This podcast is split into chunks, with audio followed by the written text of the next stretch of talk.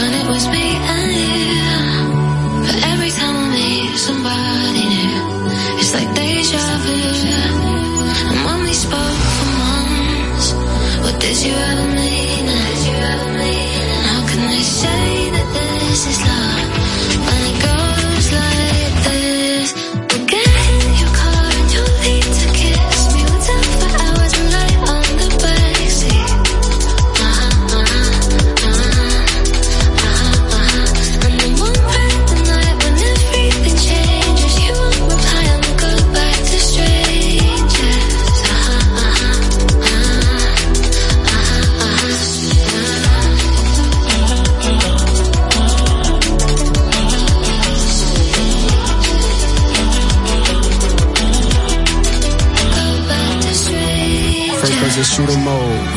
Song to a funeral. To the just say they don't office, you better be talking about working in cubicles. Yeah, them boys had it locked, but I knew the code.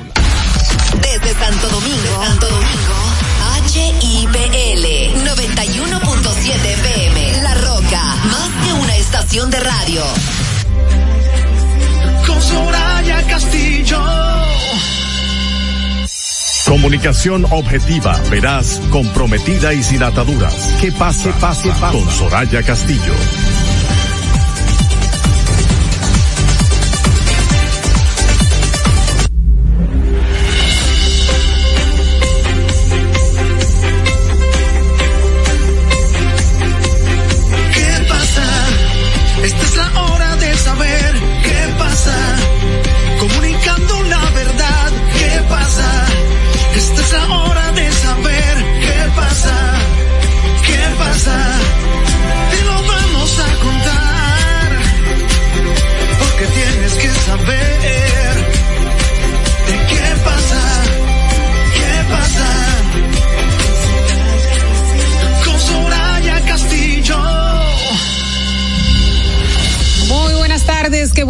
Con nosotros en este jueves 16 de noviembre. ¿Qué pasa con Soraya Castillo, una servidora Jasmine Cabrera, hoy acompañada de Kirsis Kinsley? Estaremos con ustedes una hora de informaciones y análisis de las de los hechos acontecidos a nivel nacional e internacional. Recuerde que usted puede participar en nuestro programa a través de nuestras líneas sin cargo 829-947-9620, 1862-320-0075, 809-219-47, 829-947-9620 por la Roca 91.7 FM.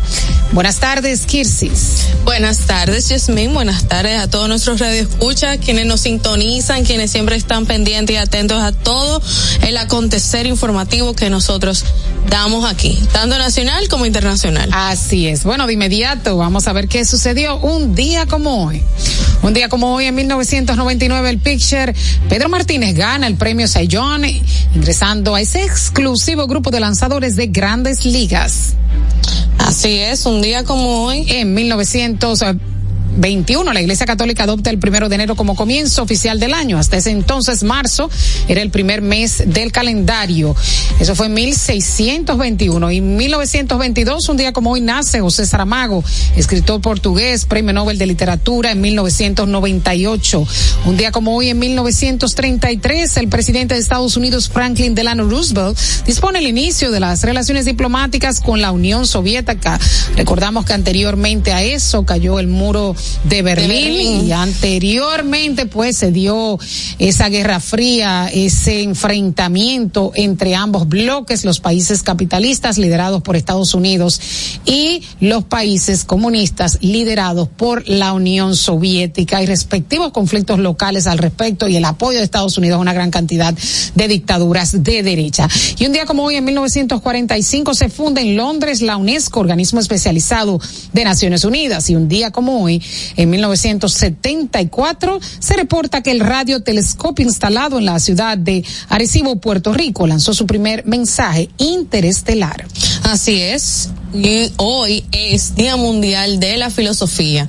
Tenemos también el Día Internacional para la Tolerancia. Wow, la tolerancia, un algo sumamente importante que debemos de interiorizar, manejar y realizar cada quien como ser humano. También el Día Internacional del Flamenco el Día Internacional del Patrimonio Mundial y el Día de la Empresa Social. Así es. Bueno, la tolerancia definitivamente es una virtud muy difícil de conseguir porque implica, implica respetar la opinión del otro y aunque tú no creas en eso, eh, pues respetar y, tolerar, como dice la palabra, aceptar otras formas de vida, otras formas de ver el mundo, que va a depender muy de perspectiva, de idiosincrasia, que va a depender mucho también de donde tú nazcas. Y eso es tan importante hasta para evitar guerras, evitar conflictos, o sea, poder aceptar que hay otra persona que, que piensa de, de forma distinta. Diferente. Así es. Y como decíamos del día del flamenco, pues, eh, tú sabes cuántas calorías en una hora de baile de flamenco se queman. 300 calorías, o sea que tremendo deporte tremendo ejercicio. Aunque, 300 calorías. Aunque el flamenco, déjeme decirle que es muy difícil de aprender. Yo estaba en clase de flamenco y me, aprendí los primeros pasitos, pero no hay nada fácil. Pude, aprender un poquito a usar las castañuelas, pero más nada. Eh, sí, pero los vecinos me querían matar ta, ta, ta, del día entero. el flamenco es una forma artística que combina la música, el canto, el baile, la guitarra, tiene profundas raíces en la cultura española, especialmente en la región de Andalucía. Recordamos que España tiene muchísimas regiones y cada región es una cultura distinta, tiene su autonomía, eh, idioma, música, idiosincrasia y bueno, y el flamenco pues es de Andalucía. Al bailar flamenco, además de quemar calorías, mejora la resistencia cardiovascular, fortalece los músculos, aumenta la flexibilidad y bueno, y se celebra hoy, esta fecha fue elegida para conmemorar el reconocimiento de este ritmo como patrimonio cultural inmaterial de la humanidad por la UNESCO en 2010. Y muchos han sido los artistas que han conquistado este arte, algunos son Paco de Lucía, Camarón de la Isla, José Merced, Carmen Linares, Sara Varas, Carmen Amaya y Joaquín Cortés, que no podemos. no vamos a comer. Ah, sí, me encanta, me encanta, me encanta. Mira, quieres recordar el valor de la semana. El valor de la semana es la familia. Y qué época más bonita en Navidad. Una época propicia para llevar a la reflexión si usted tiene problemas eh, con un hermano, con un primo, si hay un distanciamiento con algún miembro de su familia, que usted le dé esa llamadita, feliz Navidad, te deseo lo mejor, vamos a juntarnos. Y es una fecha muy bonita porque además de los días libres que te dan, que, que te ayudan a poder reunirte en familia, eh, pues eh, el espíritu del amor, de la esperanza, pues reina y las personas creyentes aún más. Mira, noviembre es el mes de la familia y entiendo que viene muy ligado a hacer ese preámbulo a la Navidad. Para mí la familia es el centro de todo. La estructura de un ser humano comienza desde la familia.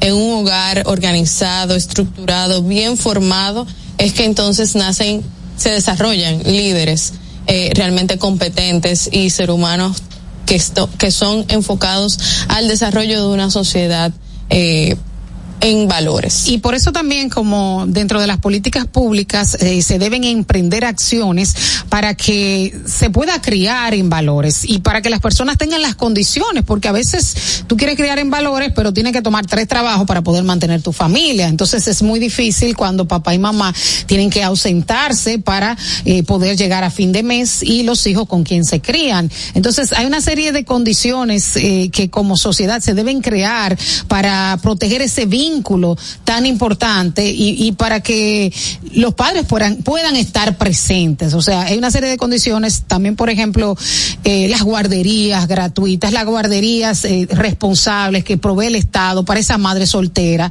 eh, que necesita un lugar donde dejar a su hijo. Un lugar seguro. Un lugar seguro. Entonces yo creo que hay que facilitar muchas cosas para que desde el hogar se den las condiciones para que crezca ese ser humano que es el futuro de la nación. Mira, honestamente, el rol de padre y madre no es fácil.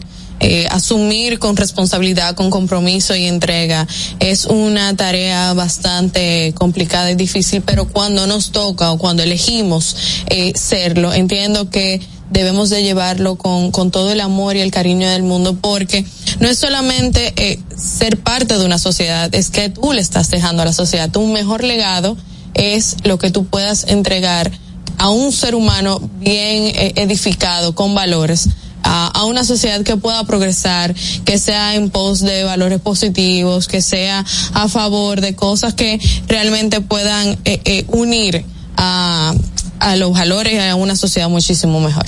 Que por cierto, cada vez que hablamos de familia sale el tema de las pelas. Eh, de hecho, se han hecho muchos estudios en República Dominicana de la forma violenta de criar, que es un asunto hasta como de idiosincrasia. O sea, tema cultural. Es un tema cultural. En República Dominicana es mal visto, por ejemplo, que el hombre golpee a la mujer, pero entre padres y hijos no es mal visto. De hecho, cada vez que sale a relucir este proyecto de ley que se habla de prohibir las pelas, eh, pues hasta... Hay posiciones encontradas. Bueno, yo diría que hay muchas posiciones en contra, porque entiende que se están metiendo con la educación de sus hijos.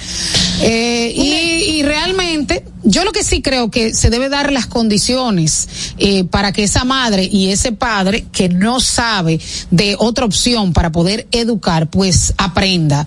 O sea, como que el Mira, Estado también tiene que crear conciencia y debe ayudar a esos padres. Mira, yo creo que eh, si eso pasaba, si hace unos 20, 30, 40, 15, 10 años, sí, ok.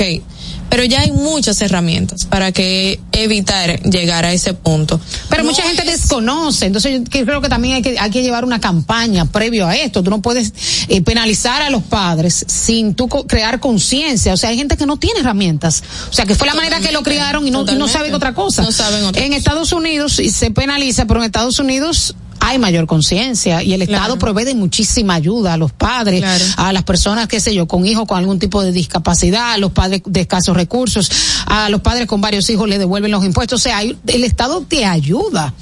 Totalmente. Y eh, aparte de que te ayuda, tú tienes toda una red eh, eh, disciplinaria para poder lograr evitar llegar a ese punto.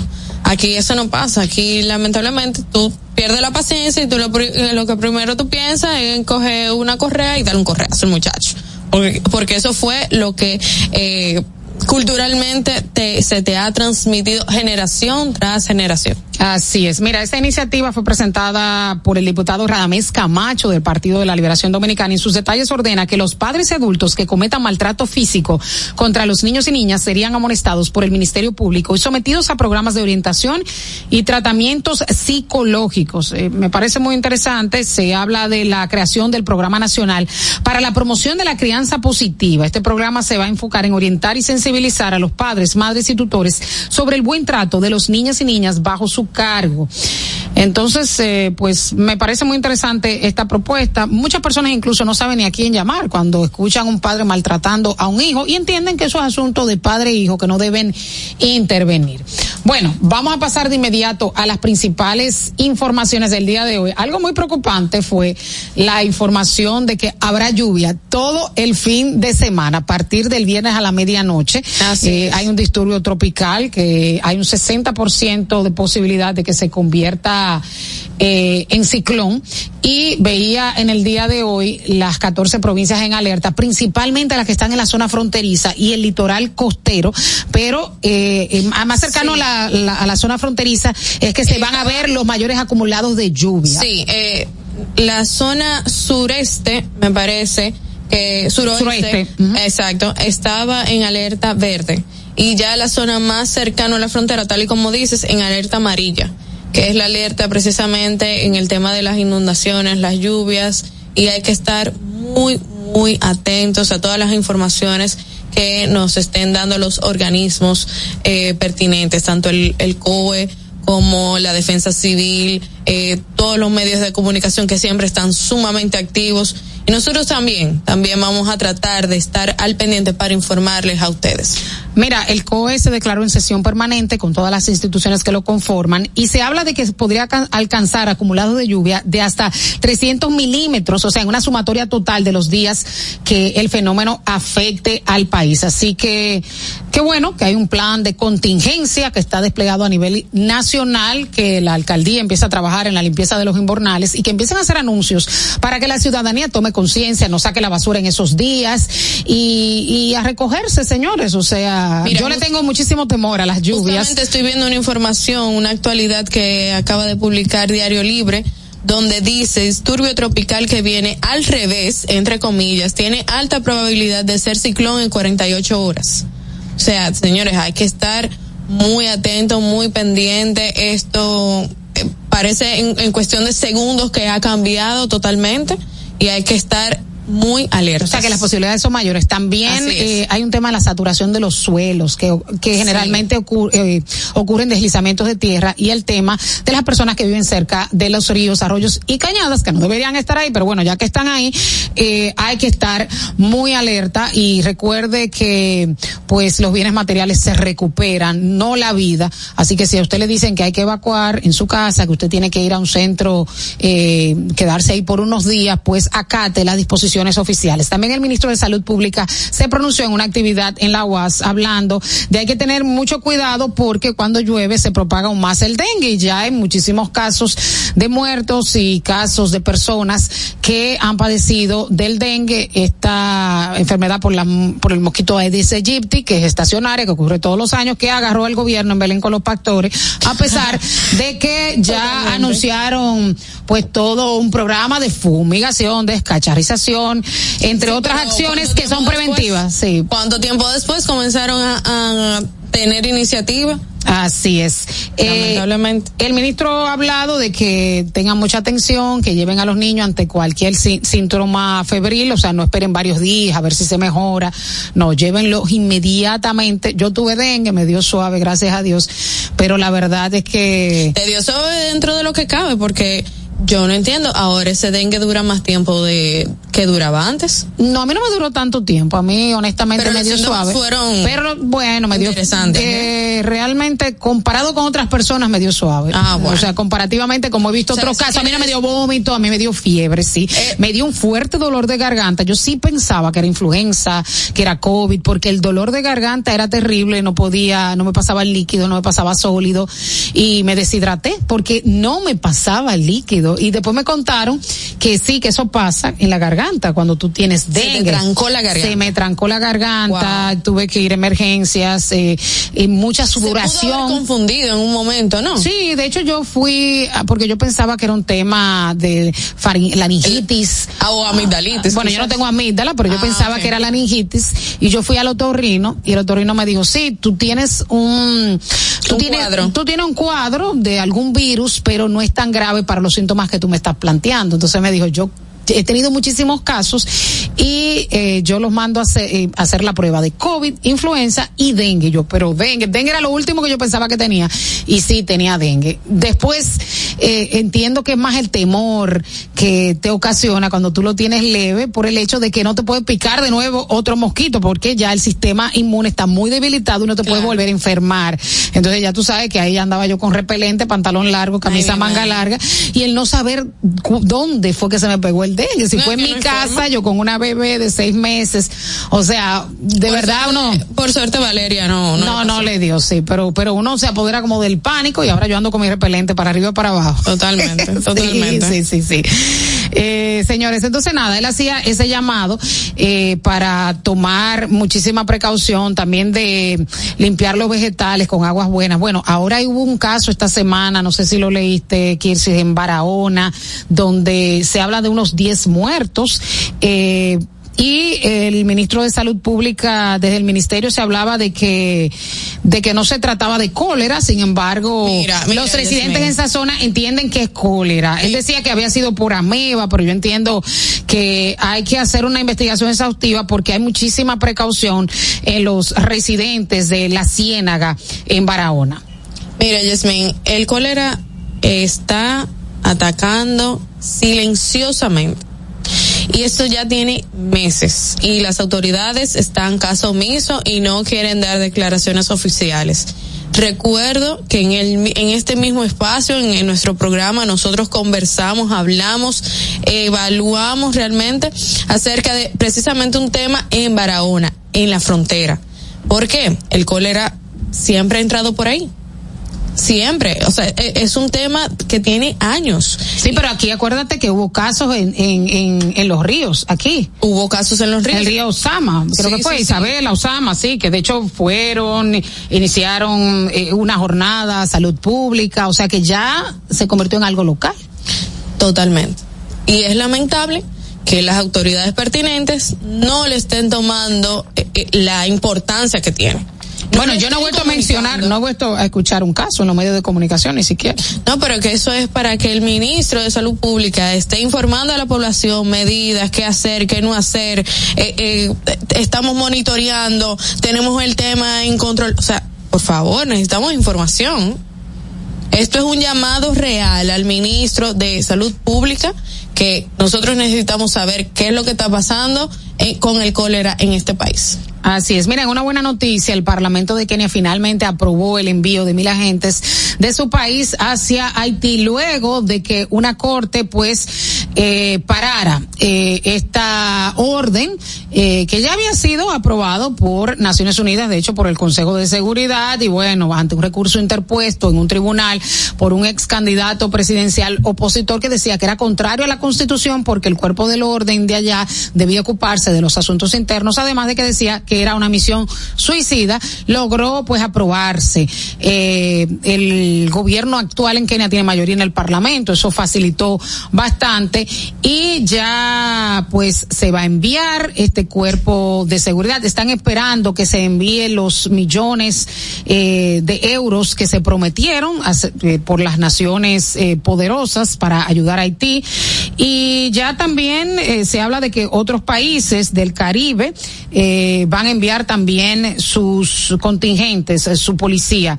Eh, es un plan que va a ayudar en el tema de la seguridad, del orden, o sea, no es como las eh, misiones de paz tradicionales que envía Naciones Unidas, sino que solamente se va a ocupar de la seguridad. Esperemos que esto pueda combatir las pandillas en el vecino Haití, una situación eh, humanitaria catastrófica, con violación de mujeres, con una inflación altísima, con temas eh, pendientes estructurales, para que se puedan también celebrar elecciones, porque sin un gobierno legítimo que ellos entiendan que los representa, también es muy difícil la situación política en Haití. Y bueno, finalmente la comunidad internacional va a ir en su apoyo. La oposición en Kenia lo que entiende es de que se le está, eh, eh, pues, arreglando el desastre que hiciera Estados Unidos, o sea, de que fue un negocio que se hizo con Estados Unidos eh, con el propósito también de en un futuro ayudar en la seguridad en Kenia, como que se hizo un tratado previamente eh, que no se le haya comunicado a la comunidad keniana. Lo suelto es que Kenia ha participado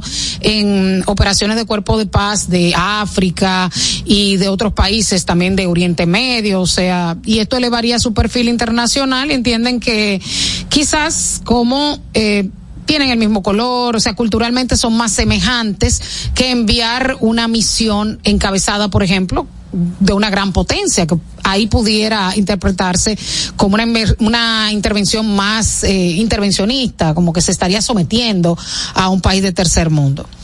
Mira, yo no sé si a ti te ha causado curiosidad ver la cantidad de haitianos que están regresando a su país. No sé qué es lo que está pasando, no le, estoy tratando de armar el rompecabezas, no veo el, dónde están los pies, dónde está la cabeza de esta situación. Me da muchísima curiosidad, me da hasta incluso un poco de incertidumbre de que, que estará tramando, vamos a ponerlo así, quizás eh, el, eh, la población haitiana al regresar de forma masiva a su país. Bueno, yo entiendo que se ha recrudecido los eh, operativos migratorios, hay una mayor cantidad de deportaciones. No, pero está de forma voluntaria. Sí, sí, pero se ha recrudecido y muchas personas entienden que lo mejor es volver, porque sí se ha recrudecido los Sí, los, es los eh, operativos eh, de migración y ante el conflicto por el desvío del de río. Del río Masacre, el tema fronterizo también, de que las autoridades haitianas no han permitido eh, el comercio con República Dominicana a pesar de que se flexibilizaron las medidas. Ahora hasta una multa eh, millonaria le, le van a poner a los haitianos que los encuentren con mercancía de contrabando. Entiendo que la situación eh, está muy difícil. Eh, mira, y a propósito de Haití, eh, ya esta semana importante una pandilla había rodeado un hospital, dejando mujeres, niños y recién nacidos atrapados en su interior, hasta que fueron rescatados por la policía, de acuerdo al director del centro médico. Bueno, una situación definitivamente difícil en términos de, de seguridad y, y en términos humanitarios. Así es. Mira, eh, acabo de verificar aquí, estoy activa siempre viendo las redes sociales y acabo de ver que fue publicada una encuesta de Market Strategy donde da a Luis Abinader con un 57%, a Leonel Fernández con un 24.6% y a Abel Martínez con un 10.7% en eh, la encuesta Market Strategy enfocada en la categoría presidencial. ¿Cómo lo ves tú? ¿Tú crees que Luis Abinader gana en primera vuelta? Bueno, en todas las encuestas lo dan ganador. Hasta todavía esa es la realidad. Todavía falta, las encuestas son una medición del momento. Eh, y muy emocional también. Pero también entiendo que el que le sigue, no, no sé en esa encuesta, ¿cuál es el segundo? Eh, Leonel Fernández. Leonel Fernández. Claro, tiene una alta tasa de rechazo, lo cual no le ayuda porque eso le, le pone un techo al crecimiento del candidato.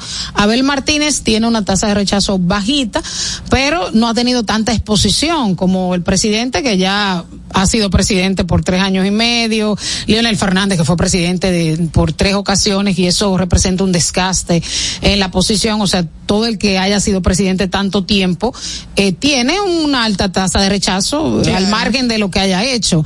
Entonces, eh, entiendo que eso no le ayuda al segundo candidato. Ahora vamos a ver si la Alianza Rescate RD eh, pudiera robarle algunos puntos al presidente Luis Abinader. Y me parece interesante el tema de las alianzas, como unos siete partidos políticos que apoyaban al PLD ahora apoyan al PRM. Entonces, como que tú dices, como que no queda claro el panorama de, de lo que busca cada bloque. Eh, como que cada cuatrenio se conforman nuevos bloques y lo que parecían eh, anteriormente enemigos. O sea, tú nunca pensarías, por ejemplo, una alianza entre el PRM y la Fuerza Nacional Progresista. No, para Eh, nada. Fue una alianza municipal, pero era como impensable en años anteriores y tú ves que van ahora aliados. Entonces, como que no se define eh, de acuerdo, ya, bueno, no existen las ideologías, claro, ya no hay derecha, ya no hay izquierda en República Dominicana, pero ni siquiera como eh, programas políticos definidos de, lo que piensa un partido, lo que piensa otro, o sea, eso no está claro, o sea, y, es interesante cómo se mueve el ajedrez político de que la Fuerza del Pueblo y el Partido de la Liberación Dominicana, luego de hacer de una marcada división, que todavía yo no sé si Danilo y Leonel se puedan sentar juntos, ahora vayan juntos. Yo entiendo que sí, eh, que hay cosas que es imperceptible a la opinión eh, pública. Es más realista eh, el hecho de que ellos pueden comer en una misma mesa. Bueno, tú trabajas en política, realmente yo no. Yo, mire, yo a mí, visto- a mí me, me, me Mira, cuesta. En política todo es posible. Todo, todo, todo, absolutamente todo es posible. No hay un dos más dos, no son cuatro. En el último momento, el día de que se define realmente qué puede pasar. Tú puedes tener, eh, ganar las encuestas, todas las encuestas, la mejor encuesta, la Gallup, que da como ganadora a Luis Abinader. Y el día de es que realmente se define quién es el ganador. Y ese día de se define por cosas, por tres cosas que para mí son sumamente importantes. El tema de la organización a nivel interna del partido, el tema de la movilización de ese día de y el tema de la comunicación a nivel tanto interna como externa del partido. No, hay que ver la cantidad de renuncias que se están dando en los partidos políticos tras la conformación de bloques, personas eh, que no fueron favorecidas por el sistema de encuestas. De hecho, hay un candidato que no fue favorecido en el PRM, que de hecho está legislando para sí mismo, porque dice, bueno, el del Monteplata, el legislador Lenny Valdés, eh, dice que va a someter, sometió un proyecto de ley para prohibir las encuestas como eh, método para evaluar los candidatos. Y así vemos una gran cantidad de candidatos, eh, diputados, senadores que se han ido de un partido a otro. El más Así es. reciente fue Gadis Corporán, diputado y miembro del Comité Central del Partido de la Liberación Dominicana, que anunció su renuncia de esa organización política tras una profunda reflexión en una carta remitida al presidente. También mismo Cholitín, alcalde de Higüey por la Fuerza del Pueblo, se pasó ahora al PRM, dice que va a ser candidato al Senado de la República eh, por esa provincia, provincia de la Altagracia. Entonces, vemos los cambios constantes al no ser favorecidos y veremos otras renuncias Es que ya no es un tema de ideología, como bien lo mencionas, es un tema de necesidades particulares y personales, qué es lo que me conviene a mí, hasta dónde yo puedo llegar. sin importar lo que yo pueda representar dentro de una institución política. Lamentablemente aquí ya eso no existe. Y hablando de política, vamos también al plano internacional y eh, hay que mencionar algo bastante interesante, que Pedro Sánchez se reelige. Así es. Bueno, eso va ¿Cómo lo ves? Eso es bastante interesante porque eh, Pedro Sánchez tuvo que pactar con los independentistas catalanes eh, en un proceso que de hecho eh, estaba prófugo de la justicia, eh, Puigdemont, quien era el presidente entonces de Cataluña, por haber hecho el proceso, que fue un proceso en 2017 en el cual Cataluña buscaba la independencia. Eh, mediante una ley de amnistía, pues una gran cantidad de independentistas, unos 300 de una gran cantidad de policías que aprobaron, aprobaron ese proceso de independencia, pues se le perdonó a nivel penal, administrativo, contable, y la sociedad española lo que entiende es, bueno, que se ha violado la constitución, que se está metiendo en lo, el proceso de separación de, de, poderes del Estado porque eh, el sistema judicial tiene un proceso eh, que está corriendo. Entonces Totalmente. él pacta para poder tener los votos de la mayoría que necesitaba para formar gobierno porque es un sistema parlamentario. No obstante, en las pasadas elecciones el que ganó fue el Partido Popular, pero no alcanzó la mayoría en las dos rondas que se dieron de mayoría absoluta y mayoría simple. Entonces ahora lo intentó el PSOE y lo hizo pactando con independentistas, otorgándole una amnistía.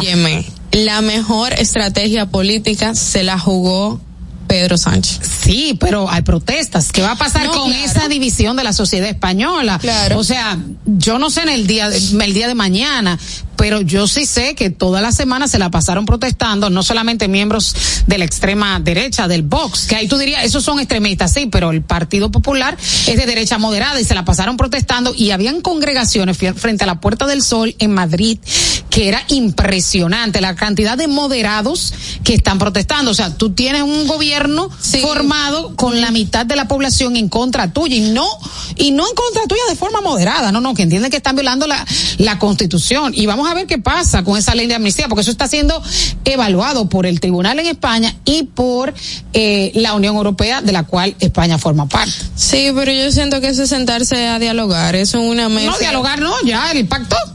Sí, sí, pero con la sociedad, con esos grupos sociales, o sea. Pero muchos grupos. Sí, totalmente, pero eso llama a los capítulos. Oye, después que tú eres presidente. ¿Tú crees que de verdad le van a dar un golpe de Estado a Pedro Sánchez? No, no, eso no. Entonces, eso es lo más trágico que puede pasar y no va a pasar. Bueno, Entonces, las protestas son trágicas. Son trágicas. Y yo no sé hasta dónde pudieran llegar las hasta, protestas. Bueno, hasta el momento han sido pacíficas, pero... En las primeras no eran pacíficas, que fueron por el Vox, pero ya sí, las últimas Ya han sí. sido pacíficas. sí. Pero que el Vox tiene esa característica de Sí. que no no hace una protesta a nivel de que yo quiero ir a un diálogo, sino que yo hago lo que a mí me da la gana para que tú me escuches.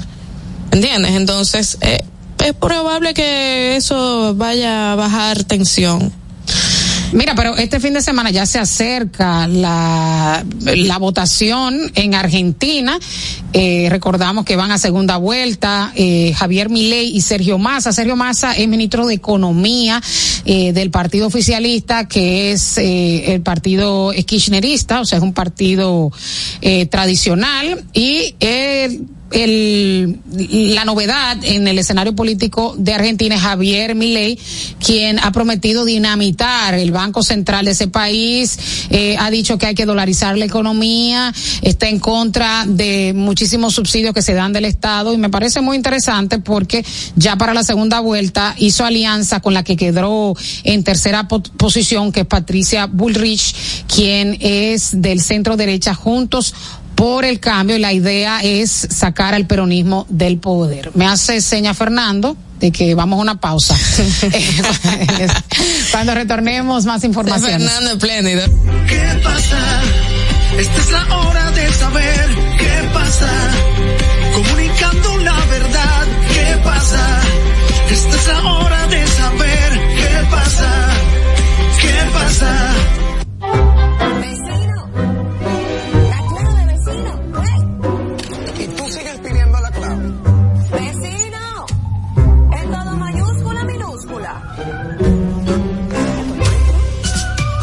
Está en Viva. Activa tu internet MIFI Hogar Viva y recibe el equipo gratis. Puedes conectar todos los dispositivos de tu hogar para escuchar música, ver videos, películas, series y compartir en redes sociales. Con planes desde 909, sin contrato ni penalidades. Viva, estamos de tu lado. En Autoferia Popular, montarse en un carro nuevo se siente así.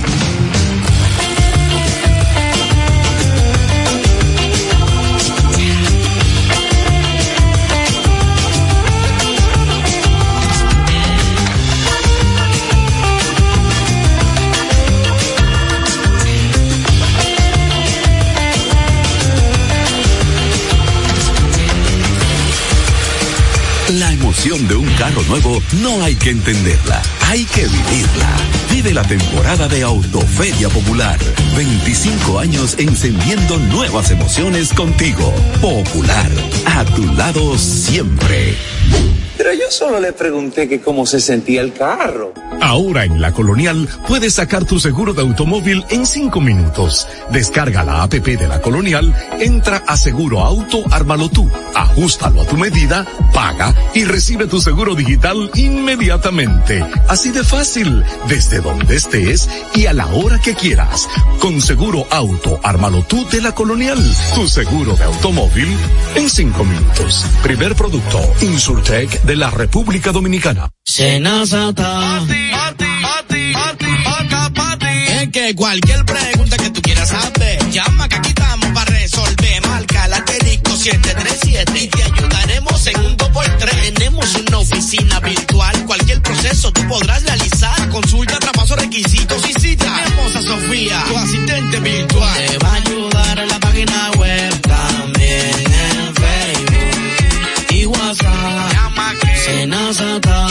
Con los canales alternos de servicios Senasa podrás acceder desde cualquier lugar, más rápido, fácil y directo. Senasa, nuestro compromiso es tu salud. Vecino. La clave, vecino. Y tú sigues pidiendo la clave. Vecino. En todo mayúscula, minúscula. La clave está en Viva. Activa tu internet MIFI Hogar Viva y recibe el equipo gratis. Puedes conectar todos los dispositivos de tu hogar para escuchar música, ver videos, películas, series y compartir en redes sociales. Con planes desde 909, sin contrato ni penalidades. Viva, estamos de tu lado. La inflación se está comiendo tus chelitos. Túmbale el pulso. Cambia a calentadores de aguas solares para calentar el agua de tu negocio o residencia con tan solo la energía del sol, porque el sol no pasa factura. No esperes más y ahorra llamando al 809-412-0078 para tener agua caliente a cero costo de energía y 10 años de garantía que solo la brinda Megasol. Número uno en calentadores de aguas solares en el mercado. Megasol, tu mejor decisión. ¿Qué pasa? Esta es la hora de saber qué pasa.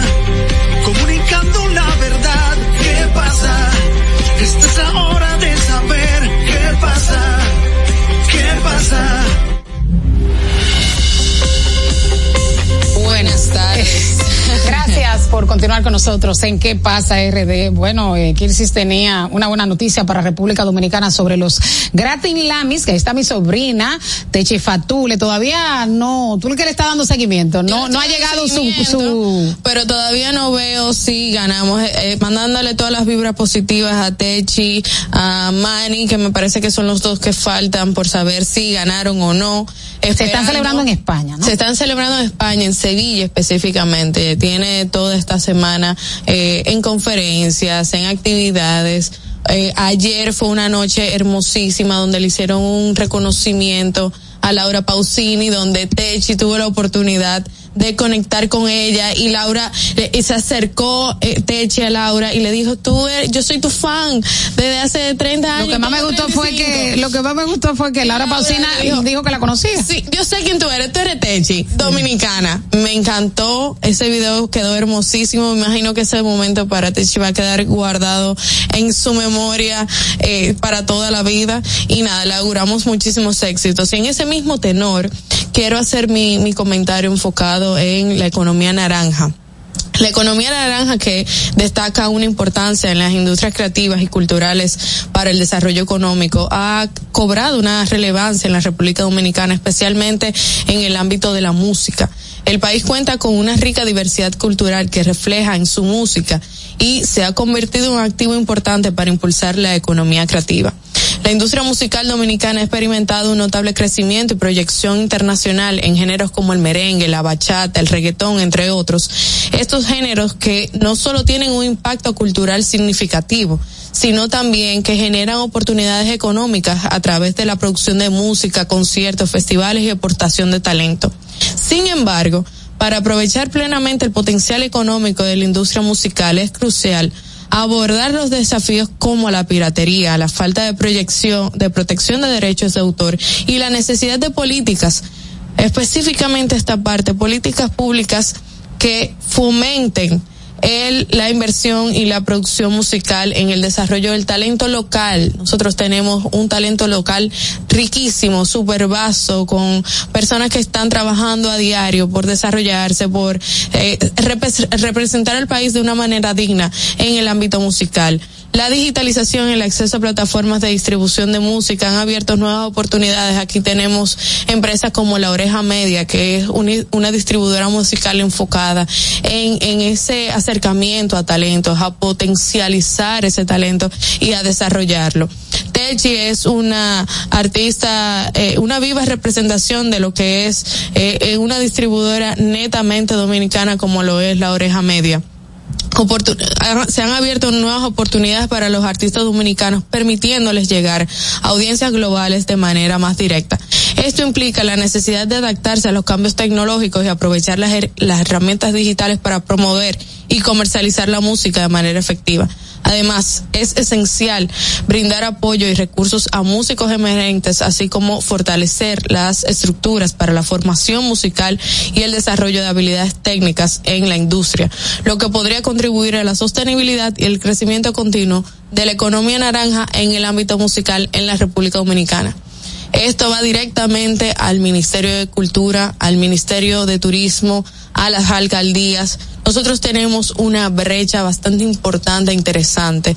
Tenemos la oportunidad de comenzar a desarrollar lo que es la industria musical dominicana, que vengan eh, empresas como Sony Music, como Amazon, como Spotify a tener una sede aquí.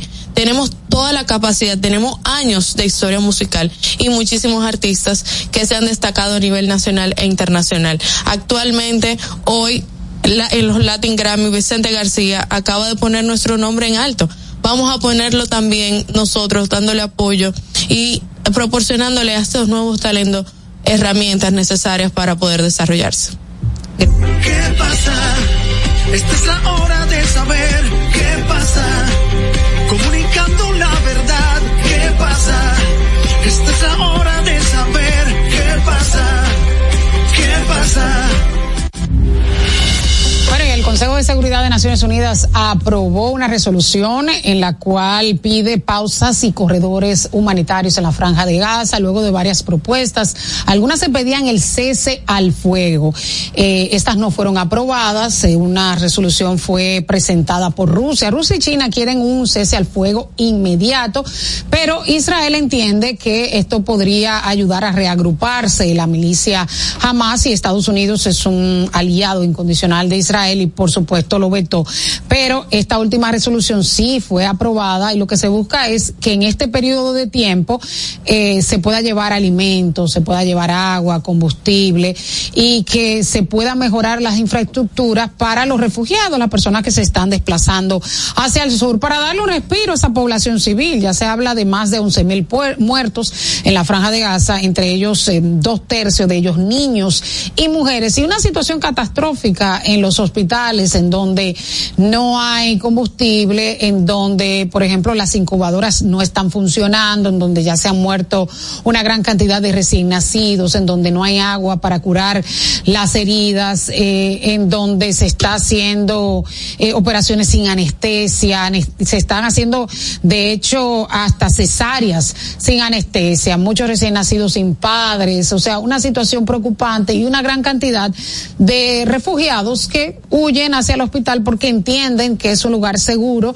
eh, protegido por el derecho internacional humanitario, aunque hemos visto ya casos de hospitales que han sido bombardeados y ambas partes se acusan mutuamente. Israel, de hecho, eh, intervino el hospital más grande de la Franja de Gaza en el día de ayer eh, con el propósito de buscar miembros de la célula de Hamas, porque decía que allí eh, operaban túneles eh, secretos y de hecho veían los reportajes que mostraba rifles, computadoras y, y algunas eh, artefactos que utilizaba la milicia Hamas y por eso constantemente los ha acusado de utilizar la población civil como escudo, utilizarla eh, en lugares que deberían ser protegidos con eh, el riesgo que esto implicaría por la vulnerabilidad que presenta. Eh, una buena noticia de que se aprobara esta pausa, una pausa breve y de que se aprobaran estos corredores humanitarios porque la verdad que las personas en la franja de Gaza no tienen dónde coger porque las puertas están cerradas y de hecho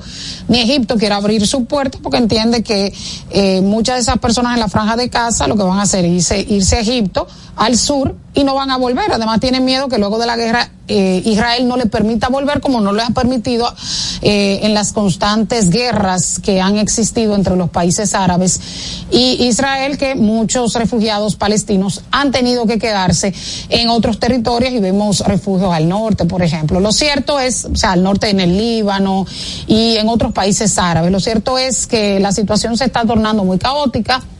No se sabe qué va a pasar con los 240 rehenes que tiene Hamas en su poder, que ha dicho que eh, algunos han muerto por ataques israelíes.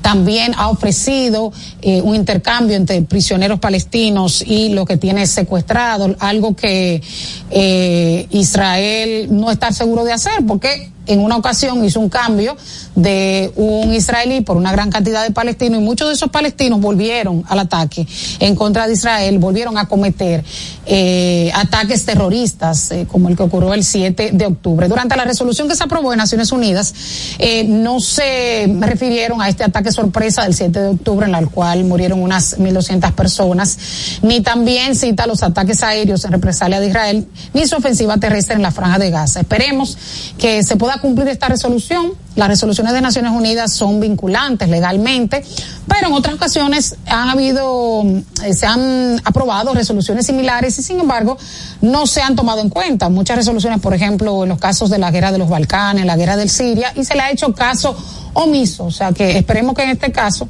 como la atención de la prensa internacional está puesta en la franja de Gaza, y ya se han pronunciado muchos líderes mundiales, de hecho, Naciones Unidas, el secretario general hablaba de que, de la situación en la franja de Gaza y, de la vulnerabilidad, de, de, de la situación crítica que están viviendo los hospitales, de la gran cantidad de muertes de civiles que hay, y eh, le agregó un ingrediente adicional, decía que condenaba los ataques terroristas, pero que no estaba de acuerdo con la política israelí hacia esos territorios palestinos. Hablaba de que era una ocupación y que no era un secreto de que cada vez más los israelíes están tomando territorio de Palestina y que se trataba de una ocupación. Entonces entiendo que quizás ante la presión internacional que se ha producido y pronunciamientos de otros presidentes del mundo, algunos que son pro-israelí, como por ejemplo el caso de España, que ya el presidente español ha dicho que se necesita una pausa humanitaria, también el presidente eh, francés Emmanuel Macron se ha pronunciado al respecto. Y otros países más de izquierda de América Latina, el caso más notorio fue de Petro, el presidente colombiano, que ha de hecho ha hablado de poner una de proponer que Palestina sea miembro de Naciones Unidas. Y otros casos también como el caso de Bolivia que rompió relaciones diplomáticas con Israel. Y otros casos como Chile que se ha hecho conciertos a favor de la causa palestina y que ha llamado a conversaciones a su embajador un paso previo generalmente a la ruptura de relaciones diplomáticas. Esperemos eh, que se haga esa pausa necesaria para esa población civil que no tiene nada que ver con los terroristas. Eh, desde aquí condenamos los ataques, pero también entendemos que ha sido desproporcional la respuesta de Israel. Una vida palestina no vale menos que una vida judía y que hay leyes dentro del derecho internacional. De hecho, un país, eh, si mal no recuerdo, creo que fue Argelia, propuso el sometimiento del presidente de Israel ante la Corte Penal Internacional por crímenes de lesa humanidad.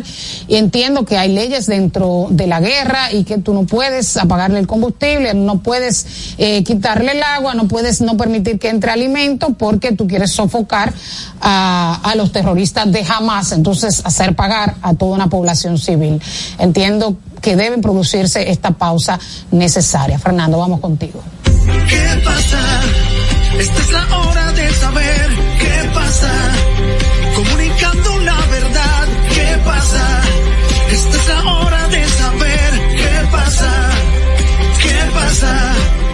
Felipe y Gaby dan fe del crecimiento de la construcción gracias a Banreservas. Lo mismo dicen Manolo, Conchita y toda la brigada por el apoyo que recibe la pelota. Muchos también son testigos del apoyo al arte y la cultura, y ni hablar de los que se benefician del programa de pignoración de arroz, como don Héctor y su gente. Que les cuente Jessica, que realizó su sueño ecoturístico con la ayuda de Expo Fomenta Pymes Banreservas. Los sectores construcción, pymes, deporte, arte, cultura, turismo y agricultura saben que detrás de uno que avanza hay muchos más echando hacia adelante. Banreservas, el banco de todos los dominicanos. La inflación se está comiendo tus chelitos. Túmbale el pulso. Cambia a calentadores de aguas solares para calentar el agua de tu negocio o residencia con tan solo la energía del sol, porque el sol no pasa factura. No esperes más y ahorra llamando al 809-412-0078 para tener agua caliente a cero costo de energía y 10 años de garantía que solo la brinda Megasol. Número uno en calentadores de aguas solares en el mercado. Megasol, tu mejor decisión. Juanchi, dime a ver. Oh, tranquilo, aquí en lo mío, organizando la bodega. Mira todo lo que me llegó. Epa, pero bien ahí. ¿Y tú qué? Cuéntame de ti. Aquí contenta. Acabo de ir con mi cédula a empadronarme. ¿Empadro qué? ¿Y qué es eso? Mira, hombre, eso es que te escriben para votar por tus candidatos de RD, pero desde el exterior, como si tú fueras a votar allá, pero viviendo aquí. Porque, ajá, uno vive aquí, pero el corazón lo tiene allá. ¡Sabroso! Pues llévame contigo que yo no me voy a quedar fuera. Vamos. Julia, busca tu cédula que vamos allí a empadronarnos. Empadrónate por la patria que llevas dentro. Junta Central Electoral. Garantía de identidad y democracia.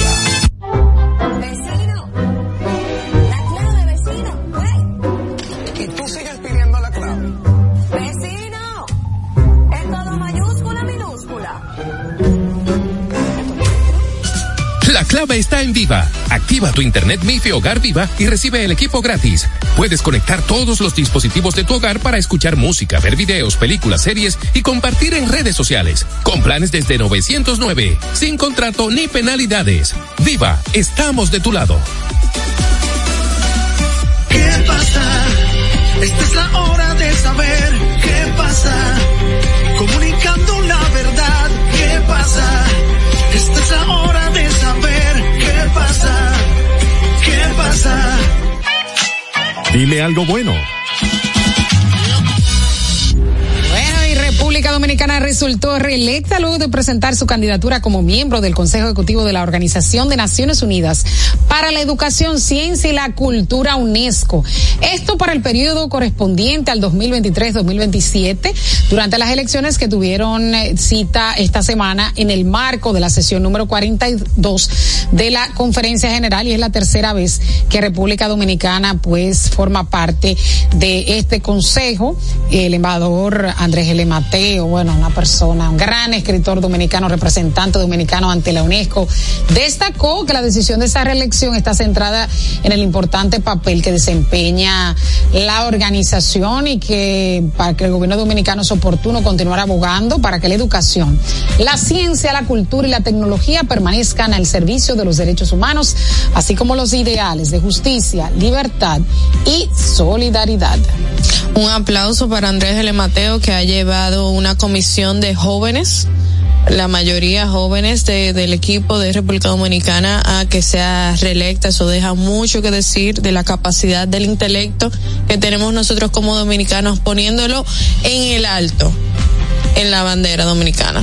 Así es. Eh, estamos de buenas nuevas, música, cultura, tenemos todas, muchas noticias positivas hoy. Me, gusta, me gusta esto. Así, así veo. Hay actualizaciones sobre el Grammy. Creo que vi ahí a Sergio Vargas, porque vi. Déjame ver. ¿Habrá ganado Sergio Vargas? Grammys. Bueno, si ganó Sergio, Vargas. el Jackson se va a explotar con esa celebración. Bueno, Oiga, empate entre Romeo Santos y Sergio Vargas en los Grammys latinos. Empate, dos dominicanos, Dos dominicanos, wow. Ambos competían en la categoría Mejor Álbum de Merengue y o Bachata con sus discos Fórmula Volumen 3 de Romeo Santos y a mi manera de Sergio Vargas, en la que también figuraban Manny Cruz, Pavel Núñez y Manny Manuel. Bueno, todos dominicanos.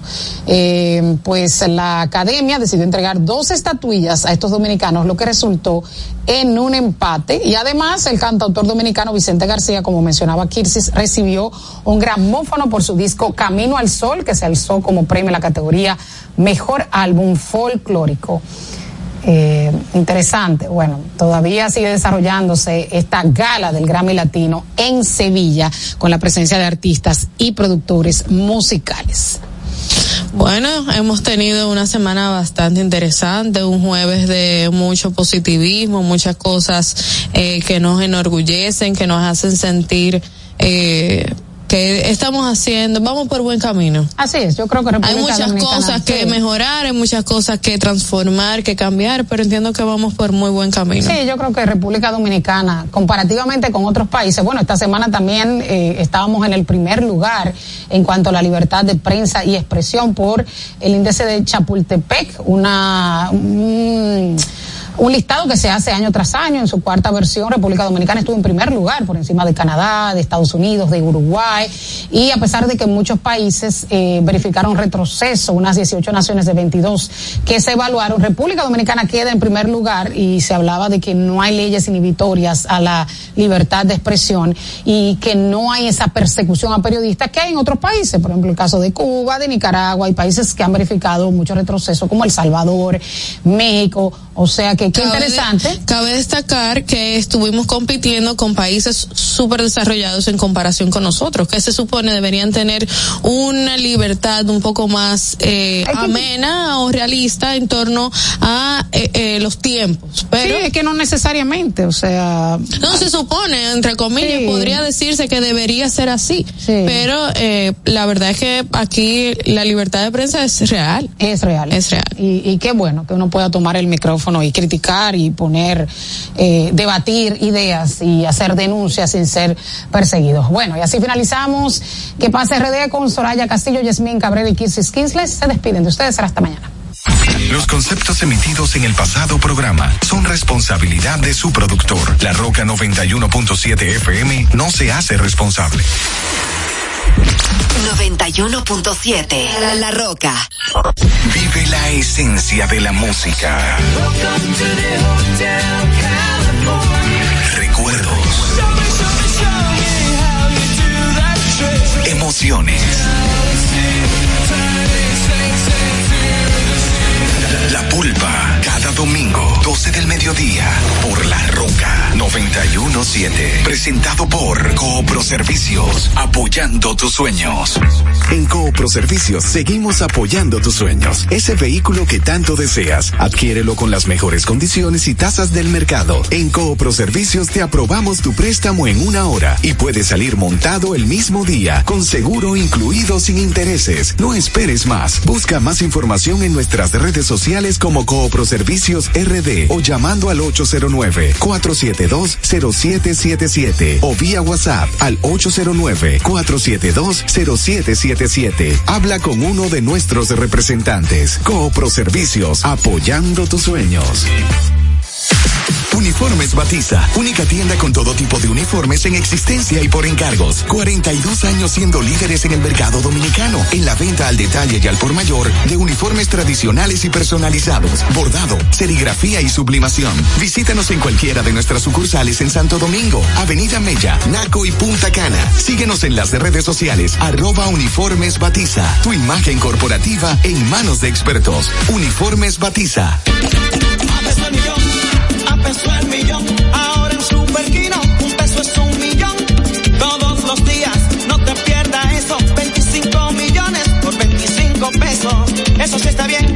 Un millón por un peso. Superquino de Lexa, un peso es un millón. ¿Y cómo es eso? Ahora Superquino TV de Lexa te da 25 millones por 25 pesos. Juega Superquino TV, el fuerte de Lexa y gánate 25 millones por 25 pesos todos los días. Santo Domingo, Santo Domingo, HIPL 91.7 FM. La Roca, más que una estación de radio. Yeah. Yeah. I said what I said. I'd rather be famous instead. I let all that get to my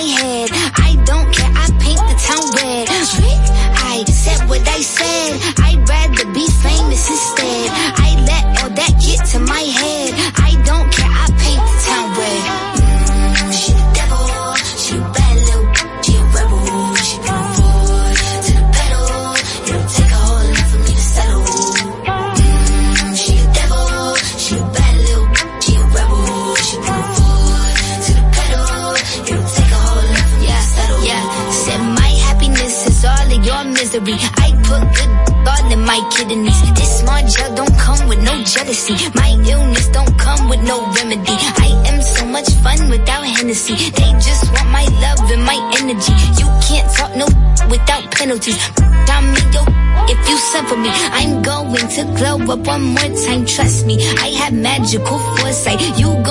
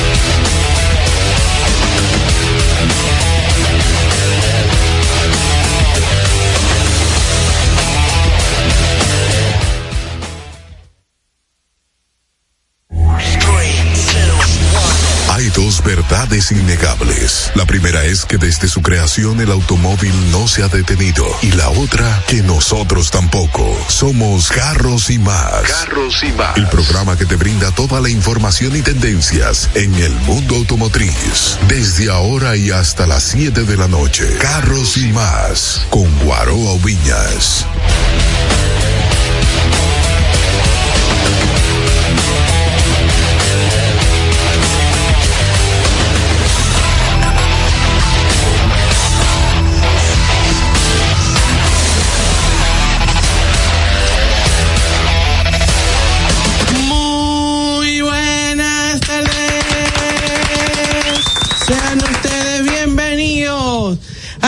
Carros y Más Radio. ¡Que viva! Tuviera multitud, eran Eh, como después se preguntan por qué yo no he pagado. No me escucho. Por abusadora.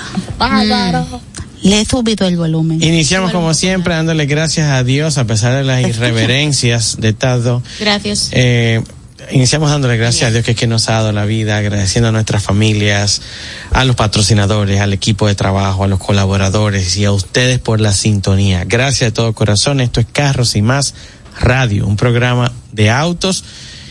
eh, que nuestra meta, como siempre, es que el tiempo que ustedes inviertan con nosotros sientan que les fue de utilidad, sientan que aprendieron algo, algo nuevo. Entonces, Carros y más Radio. Mi nombre es Guaroa Viñas, nos pueden seguir en arroba Guaroa. Pero importante que como venimos con unos cambios de temporada bien fuertes, que nos vayan siguiendo. Agresivos. Sí, venimos con unos cambios bien buenos. Y nos encantaría que nos sigan a través de arroba carros y más radio en YouTube.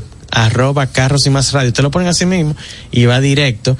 Y así entonces va viendo el contenido, la selección, eh, ese, ese concentrado de información que sacamos diariamente. Diariamente se sube contenido a la plataforma. Tenemos que darle muchas gracias a Dios por la aceptación de todos ustedes. Estamos rozando las, las, los 100 mil views ya en ese canal, canal nuevo. ¿Lo, lo cuenta? 100 mil views, estamos rozando. Wow. Sí, estamos. Voy a revisar eh, cuál es cuál es el tipo de contenido que jala más. Voy a hacer un, un Yo pensé que ella iba a revisar la cuenta, la cual le iban a depositar. Yo también estaba esperando que ella eso. Sí, ¿Cómo porque esa claro? sería la respuesta habitual. Un canal nuevo. ustedes solo piensan Ha mejorado, ha mejorado, Diana. Y después dicen que soy yo la única que habla de dinero. Y si le quiere ver la cara a Diana, puede entrar en arroba carros y más media en Instagram y allí nos va a ver de manera directa, en vivo y nos puede hacer preguntas. Por ejemplo, hay una, está Ed Campuzano que acaba de decir saludos en el live de Instagram y saludos Ed. Les dejo con la voz lady Diana José. Muy buenas tardes. En este momento estoy revisando a ver en qué fecha del mes es que le voy a levantar la amonestación a las personas que yo no le he pagado su nómina. Sí, así es como estamos. Para ¿Quiere que que esté bien. la Secretaría de Trabajo no Por favor, nada? te pueden llamar a ministerio. 829-660-3305 y decir a ver qué ustedes opinan de eso. Sí, ah, bueno, sí. Abran los teléfonos a ver qué la gente de opina de si yo pago 14, el 15 o el 16. Si está bien, si está mal, si ustedes entienden, ya que están siguiendo el programa, que yo me estoy manejando de la manera La correcta. monstra. Y que está. Espérame, no saber qué la gente de opina de si yo pago 14, el 15 o el 16. Si está bien, si está mal, si ustedes entienden, ya que están siguiendo el programa, que yo me estoy manejando de la manera La correcta. monstra. Y que está. Espérame, 16. Si está bien, si está mal, si ustedes entienden, ya que están siguiendo el programa, que yo me estoy manejando de la manera La monstra. Y que está. haci- Y- Espérame, que están siguiendo el programa, que yo me estoy manejando de la manera La correcta. monstra. Y que está. haci- Y- Espérame, La monstra. Y que está.